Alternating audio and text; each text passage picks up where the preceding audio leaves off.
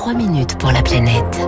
3 minutes pour la planète, c'est avec Baptiste Gabory. Bonjour Baptiste. Bonjour François, bonjour à tous. Alors hier, pour la première journée de la COP26, les dirigeants du monde entier ont rappelé l'objectif d'un degré 5, hein, limiter le réchauffement climatique à 1 degré 5 plutôt qu'à 2 degrés un demi-degré de moins qui change tout, ou presque, hein, c'est ce que vous nous dites, qui change tout sur les conséquences du changement climatique. Et eh oui, un monde à 1 degré et demi et un monde à 2 degrés, ce n'est pas du tout pareil. Hein. Les différences sont profondes, par exemple, sur la fréquence des événements climatiques extrêmes. Robert Votard, climatologue, directeur de l'Institut Pierre-Simon Laplace, co-auteur du dernier rapport du GIEC. Un événement extrême de température, hein, donc une vague de chaleur qui se produirait euh, une fois tous les 10 ans. Déjà aujourd'hui, dans un monde à 1 degré quasiment plus chaud se produit pratiquement trois fois plus souvent. Et dans un monde 2 degrés plus chaud, c'est quasiment six fois plus souvent, alors qu'un monde 1 degré et demi plus chaud, c'est 4. Avec un réchauffement de 4 degrés, c'est cette fois-ci 10 fois plus, avec un réchauffement limité à 1,5 degré plutôt qu'à 2 degrés. Autre conséquence, plus de 200 millions de personnes échapperaient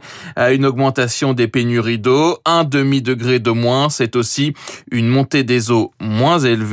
Joël Guillot, chercheur au CNRS, climatologue. Il y a 10 cm de différence entre 1,5 et 2 degrés. Alors on peut dire que 10 cm, c'est pas beaucoup, mais en fait, euh, quand en période de, de tempête, par exemple, et puis il faut ajouter les marées aussi, et puis des phénomènes qu'on appelle des submersions marines. 10 cm de plus, eh bien, ça va rendre des événements extrêmes qui n'arrivaient qu'une fois par siècle. Ils vont arriver euh, une fois tous les 10 ans. Quoi. Et avec des conséquences euh, directes, par exemple, dans le sud de la France, sur la Camargue. Ça va doubler à peu près la surface de la Camargue qui sera inondée. Tout sera en fait euh, envahi par de l'eau salée, donc ça va quand même rendre la Camargue très différente de ce qu'elle est maintenant. Événements climatiques extrêmes, montée du niveau des océans, mais aussi impact sur la biodiversité. Je vous cite un seul chiffre. À 1,5 degré, 70 à 90% des coraux disparaîtront. À 2 degrés, c'est 99%. C'est totalement incroyable, hein, toutes ces statistiques que vous nous donnez. Alors pourquoi de telles différences avec si peu d'écart des températures? D'abord parce que ce 1,5 degré ou 2 degrés de, de réchauffement, c'est une moyenne à l'échelle du globe qui cache donc d'importantes disparités.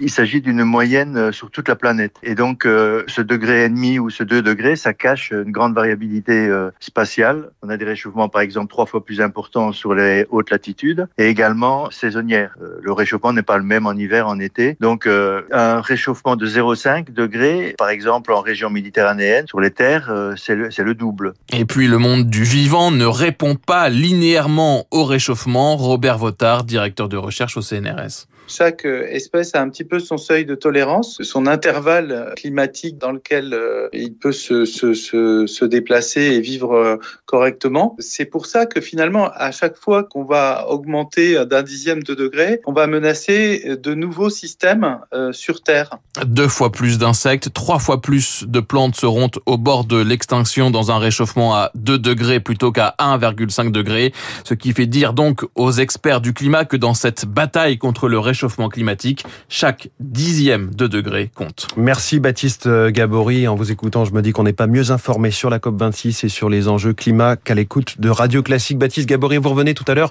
à 7h40 dans les.